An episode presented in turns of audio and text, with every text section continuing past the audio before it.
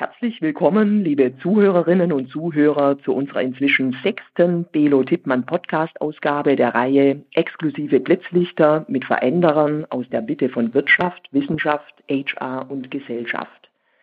Wir wollen Ihnen auch diesmal wieder einen besonderen Veränderer näher bringen. Heute spreche ich mit einer Persönlichkeit, die ich selbst gut kenne. Er ist eine Koryphäe in der Welt der systemischen Organisationsberatung. Wir kennen uns von der Universität Wittenherdecke. Dort ist er seit vielen Jahren Professor für Führung und Organisation am Institut für Familienunternehmen und war dort auch einst Vizepräsident. Lieber Herr Wimmer, herzlichen Gruß nach Wien. Ja, vielen, vielen Dank für, die, für diese liebevolle Einladung, an diesem interessanten Podcast mitzuwirken. Liebe Barbara, ich freue mich sehr auf unser Gespräch. Ich mich auch. Ich denke, Sie als Organisationsberater sind seit dem Ausbruch von Corona sicher gefragter denn je. So haben viele Unternehmen ja ausgelöst durch die Pandemie ganz neue Fragestellungen, vor allem im Hinblick auf Kommunikation und Zusammenarbeit. Was sind im Bereich Kommunikation und Zusammenarbeit die Dinge, die in der Corona-Krise von Entscheidungsverantwortlichen in Gang gesetzt wurden? Mich hat äh, besonders erstaunt und beeindruckt, wie konsequent und professionell die meisten Unternehmen in meinem Umfeld mit Corona umgegangen sind.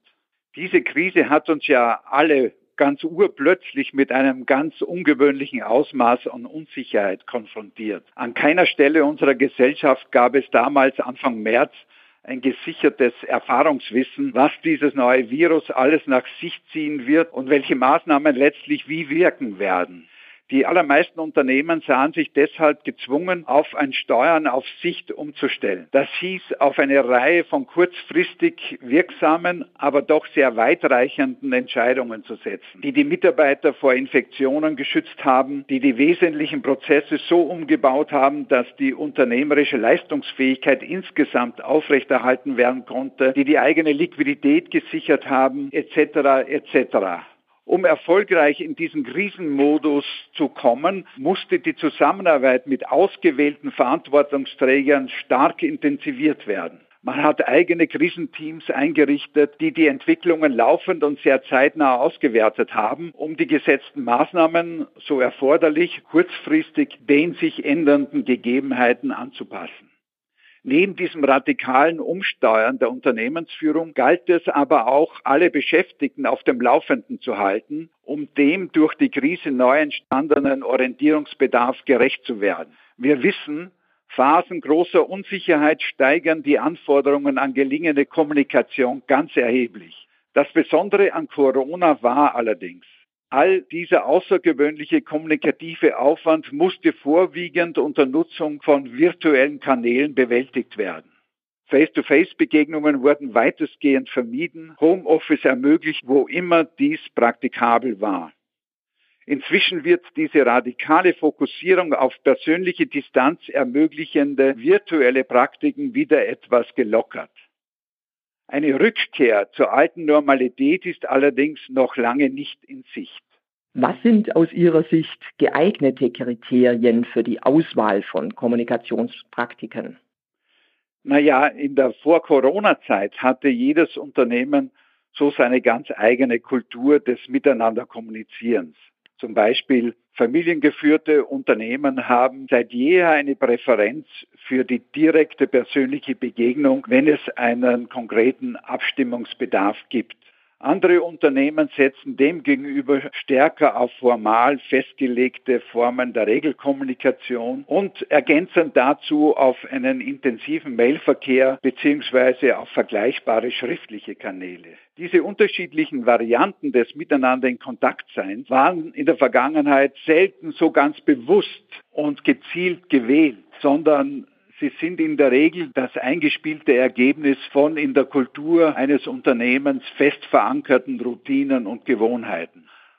Corona hat nun diese Traditionen ganz urplötzlich unterbrochen und fast alles an Kommunikationsgeschehen auf Remote gestellt.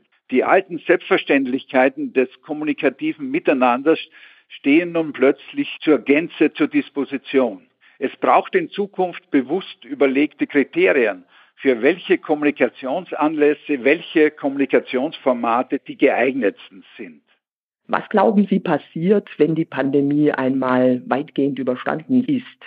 Es wurden ja verstärkt virtuelle Kommunikationskanäle genutzt. Werden die Unternehmen zur alten Realität zurückkehren oder wird es eher ein Mix aus Kommunikationsformen sein? Naja, soweit ich das Geschehen im Moment beobachten kann, sind mit Blick auf diese Kommunikations- und Kooperationspraktiken alle Unternehmen in irgendeiner Weise gerade ganz heftig am Lernen. Viele sind überrascht, wie viel an Abstimmung an wechselseitige Information und Koordination doch auch virtuell möglich ist. Da haben digitale Kommunikationstools wie zum Beispiel Zoom oder MS Teams ihre bereits hochentwickelte Funktionalität unter Beweis gestellt. Das hat den Reiseaufwand merklich reduziert und ein produktives Arbeiten auch von zu Hause aus ermöglicht. Dieser massive Schub in der Nutzung digitaler Werkzeuge in der alltäglichen Zusammenarbeit wäre wohl ohne Corona in dieser Geschwindigkeit zweifelsohne nicht passiert. Gleichzeitig zieht diese einseitige Fokussierung auf virtuelle Kanäle auch vielfältige Folgekosten nach sich. Das alltägliche Geschäft des Führens zum Beispiel ist um vieles schwieriger und äh, anspruchsvoller geworden. Wie hält man etwa über so lange Zeit ohne persönlichen Kontakt das erforderliche Gespür füreinander aufrecht? Wie kann unter solchen Bedingungen zum Beispiel Personalentwicklung noch gelingen? Wie kann da ein vertrauensbasierter Austausch auch über heikle Themen im alltäglichen Miteinander erfolgen? Viele vermissen deshalb in der Zwischenzeit das gewohnte Kommunikationsgeschehen vor Ort, den persönlichen Plausch mit den Kolleginnen und Kollegen am Kaffeeautomaten, den kurzen informellen Austausch nach einem Meeting, die vertrauten face-to-face basierten Weiterbildungsgelegenheiten und vieles mehr an alltäglichen Kontakten. Unterm Strich glaube ich nicht, dass Unternehmen in der Nach-Corona-Zeit eins zu eins zu ihren alten Praktiken zurückkehren werden. Die aktuellen Erfahrungen werden einen erheblichen Diskussionsstoff zu der Frage liefern, in welcher Intensität und für welche Anlässe künftig virtuelle Kanäle und digitale Tools genutzt werden. In diesen Fragen steckt ein enormes Konfliktpotenzial, dessen gezielte Bearbeitung eine nicht zu unterschätzende Herausforderung des künftigen Führungsgeschehens in sich birgt. Auf was müssen Entscheidungsverantwortliche bei der Auswahl des richtigen Mixes achten? Man hört ja allerorten, dass Unternehmen jetzt beginnen, ihre Büroflächen zu verkleinern. Ja, ich bin überzeugt, ähm, für diesen neuen Mix sollten nicht nur vordergründige Kosteneinsparungsmöglichkeiten in Betracht gezogen werden. Letztlich geht es ja um die Frage, durch welche Adern der energiespendende Sauerstoff im Unternehmen alltäglich fließt. Das betrifft unmittelbar den Kern der Leistungsfähigkeit eines jeden Unternehmens. Die Wahl der jeweiligen Kommunikationskanäle sollte sich im Wesentlichen an zwei Kriterien orientieren. Erstens am Niveau des Zusammengespieltseins der handelnden Akteure. Je höher dieses Zusammengespieltseins ist, je vertrauter die Leute jeweils miteinander kommunizieren können, umso wahrscheinlicher ist es, dass ein abgestimmtes Miteinander auch im virtuellen Raum möglich ist. Je fremder sich die Kommunikationspartner sind, beziehungsweise je belasteter ihre Beziehungen sind, umso mehr benötigen sie Face-to-Face-Begegnungen, wenn man sich konstruktive Ergebnisse erhofft.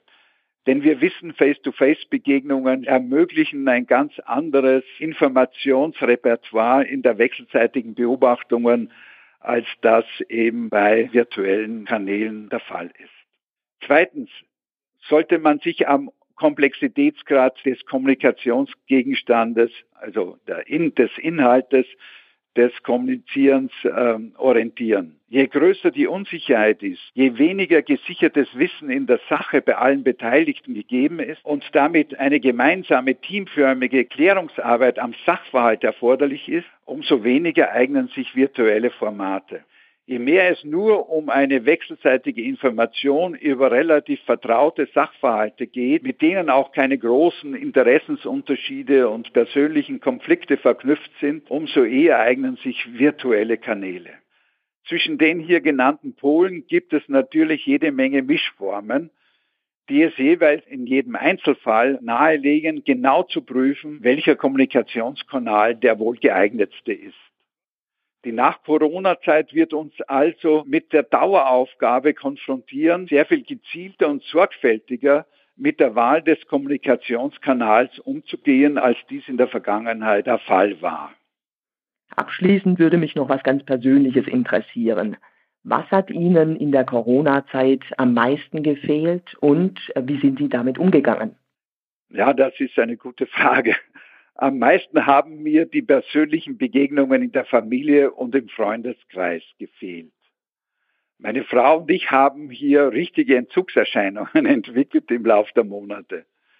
Wir sind sehr kontaktfreudig gewesen. Corona hat uns da in ein ziemliches Vakuum gestürzt das wir nur bedingt durch andere Kontaktmöglichkeiten füllen konnten.